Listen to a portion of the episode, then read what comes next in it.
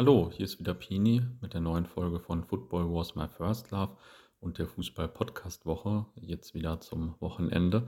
Wir haben uns wieder ein paar interessante Dinge rausgepickt, die diese Woche in den Fußball-Podcasts passiert sind, die wir so mitbekommen haben.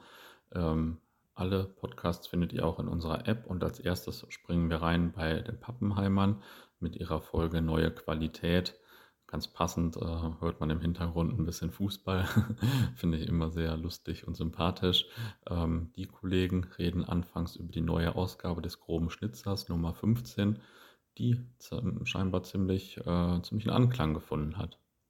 Bis vor wenigen Tagen habe ich mir geschworen, eigentlich keine Nachdrucke zu machen, weil ja, es ist ja mit, mit Mehraufwand verbunden und ich bin ja eigentlich froh, wenn das Ding äh, verkauft ist und ich nicht noch mehr äh, Versand oder, oder auch am, im Stadion, gut, das fällt diese Saison jetzt weg, ähm, rumstehen muss und die Dinger verkaufen muss. Von daher ist Nachdruck für mich eigentlich kein Thema. Ich bin froh, wenn das Ding verkauft ist und muss dann die Leute, die nochmal äh, nachfragen und leer ausgehen, vertrösten.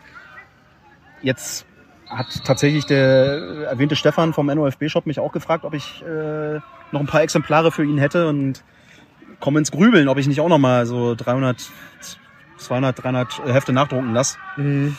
Ja, ich bin da noch nicht ganz äh, bei, bei einer finalen Entscheidung, aber ich denke, ihr werdet davon hören in den nächsten Tagen und Wochen.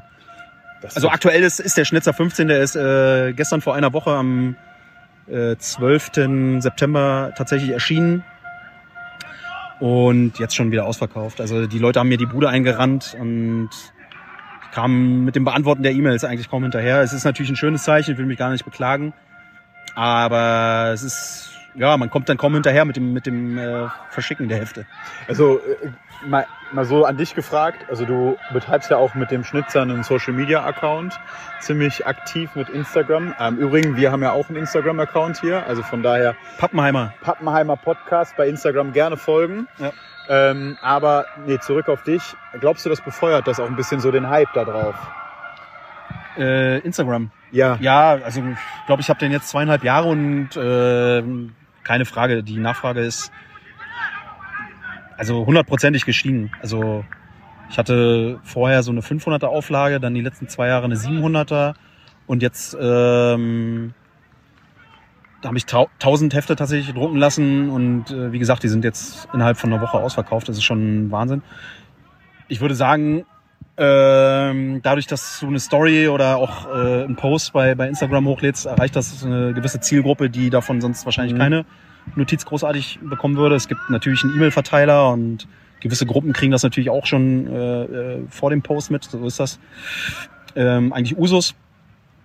Aber klar, sobald du das Ding bei Instagram hochlässt, dann äh, trudeln die Mails im Zwei-Minuten-Takt ein, so, so ungefähr. Ja, weil was ich ja dahinter so ein bisschen interessant finde, ist, dass ja auch mal gerne in Fanzines ein bisschen Social Media Bashing betrieben wird. Also dass man schon ja. sich darüber abfuckt, was da so teilweise stattfindet. Ja. Gut, durchaus auch mit Recht. Ähm, auf der anderen Seite ist aber das Interessante, finde ich, und das ist eigentlich ja auch gut, ähm, dass dies das den Verkauf von Fanzines total befeuert und ähm, die Möglichkeiten dann auch groß sind, halt größere Auflagen, diese Informationen nach draußen mehr zu tragen, die ja, auch wichtig sind. Ich glaube, man muss immer wissen, was man will. Möchte man jetzt äh, eher wirklich an den kleinen Freundeskreis von vielleicht 100 Leuten oder so, äh, ist schon ein mittelgroßer Freundeskreis, würde ich sagen, ja. ähm, das, das Heft schicken oder möchte man äh, da jetzt erstmal keine richtige Grenze nach oben offen setzen. So ähnlich ist es ja beim Schnitzer. Also, also wer wirklich ein Heft haben möchte, der kommt da eigentlich auch dran. Der muss sich halt ein bisschen beeilen, aber der kommt da ran. Und letztendlich äh, ist es natürlich ein Informationskanal für mich. Also Instagram nutze ich natürlich, um das Ganze auch ähm, nicht zu pushen, aber einfach um, um die, die den Mob zu informieren. Ne? Also ja, klar. Auch bei Twitter und das mache ich sehr dosiert. Also ich, ich hau da jetzt nicht äh, alle, alle halbe Stunde irgendwie eine Story raus, sondern ich mache da eine Story, so das Ding ist fertig und eine Woche später mache ich einen Post, so Ding ist ausverkauft, so was jetzt bei dem Fall. Das war bei mir ähnlich. Und äh, und dann war's das, ne? Also ich würde das nicht so verteufeln, wie das tatsächlich manchmal der Fall ist. Man muss einfach äh, wissen, wie man mit, mit bestimmten Sachen umgeht. So, ne? Also wenn man Gruppe OF und, und bestimmte oberflächliche andere Infos einfach so für bare Münze auch dann nimmt oder mit, mit damit rumjongliert, so, dann äh, ist, hat das, glaube ich, eine andere Qualität, als wenn dann jemand äh, sein Heft dort ankündigt, was es dann unter einer gewissen E-Mail-Adresse zu bestellen gibt. Der nächste Ausschnitt ist aus Football Was My First Love International. Taucht hier ja häufiger auf, aber ich bin äh, auch echt begeistert von der Reihe. Ich bin da ja nur Hörer. Wahrscheinlich äh, ist sie auch deswegen so gut. ähm, diesmal geht es auf jeden Fall nach Indonesien. Der Andrin berichtet von seinen drei Monaten, in denen er dort beim Fußball unterwegs war. Und ähm, das ist natürlich schon ein bisschen andere Welt und sehr interessante und krasse Geschichten. Und er hat auch ein Buch dazu geschrieben das, äh, um das es gleich auch geht und das ihr auch zum Beispiel auf der Blickfang Ultra Seite seht oder finden könnt. Das war passenderweise mit einem Heimspiel von Sleman. Ich habe das Spiel äh, vom Spielfeld aus verfolgt.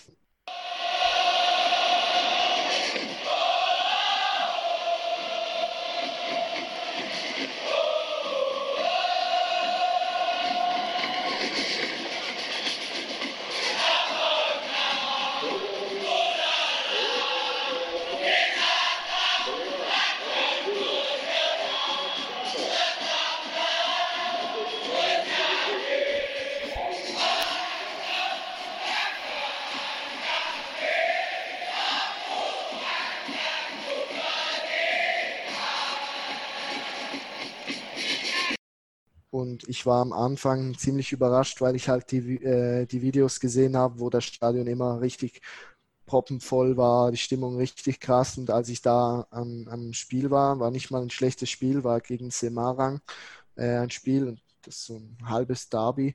Und da waren die Tribünen einfach so leer, so eine halbe Stunde vor Ampfiff. Und ich habe mich schon gefragt, ja, was gibt es jetzt Boykott oder so? Habe dann einen Fotografen angesprochen, der hat gesagt, nee, nee, das ist normal hier. Die Leute kommen gleich. einfach richtig knapp und so nach 10, 15 Minuten nach Ampfiff war dann das Stadion voll, wie, wie auf den Videos. Und dann, Ach, okay. äh, ja, war es für mich schon krass, weil die halt, ja, die kommen halt einfach, äh, wenn, wann sie wollen und äh, ja, schauen nicht mal groß auf den Ampfiff. Und das dann oft auch so, dass die großen Choreografien in den ersten oder zweiten Halbzeit präsentiert werden, wenn dann halt wirklich alle Leute drin sind. Ja, vielleicht vom Stadionerlebnis war es schon auch spannend, so verglichen mit der westeuropäischen Fankultur. Du hast hast halt so ähm, zu unterst am Block hast du die Fahnen. Also die Fahnen sind nicht im Block selber verteilt, sondern die Leute sitzen da auf dem Gebälk zu unterst und äh, schwenken die Fahnen eigentlich so vertikal äh, von oben nach unten und hören dann wieder auf. Also ein Element, das wir bei, in, in, bei uns in Europa eigentlich gar nicht kennen. Und was mich auch noch ähm, ja, beeindruckt hat oder verwirrt hat mehr war, dass der Gästeblock eigentlich nicht wirklich durch einen Pufferblock äh, gesichert ist oder allgemein da, da, da lappen sogar Zaunfahnen übereinander. Und das, das war für mich mit dem europäischen Ultraverständnis war das schon schwer zu begreifen. Seit einigen Wochen in, ist in unserer App auch der OF-Cast, der Kickers Offenbach Fan-Podcast. Und wir springen jetzt einfach auch mal an den altehrwürdigen Biberer Berg und hören einen Ausschnitt aus der letzten Folge, Folge 4, wo die Kollegen in Offenbach mit einem ehemaligen Spieler gesprochen haben. Und dann ging es dann los in die neue Saison 2014, 2015. Und ja. ähm, wie war denn da so dieses Gefühl? War das dann, also ich meine, bei Kickers wird ja gefühlt jedes Jahr, seit, äh, seitdem es die Kickers gibt, von Aufstieg gesprochen. Ähm, wie war denn so das Gefühl, nachdem diese Saison so abgeschlossen war? Seid ihr damals zum ersten Spieltag nach Pirmasens gefahren? Genau, also ich weiß noch, trotzdem nochmal kurz zurück auf die vorherige Saison, da war es ja so, wir haben doch dann mal in Ulm 1 verloren und hm, da ja, gab es ja dann das berühmte Parkplatzgespräch, da wurde uns dann ja offen über Daniel Endres ähm, die Meinung vom Präsidium kundgetan, so quasi, also wenn wir als Mannschaft jetzt sagen, äh, wir wollen nicht mehr mit Rico zusammenarbeiten, dann würde er entlassen.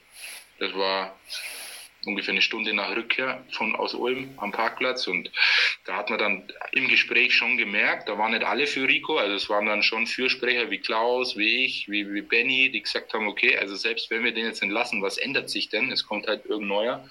Wir fangen wieder bei Null an und wir müssen jetzt mal ehrlich zu uns selber sein, also das, was wir da zusammengucken in Ulm, da kann jetzt der Rico auch nichts machen.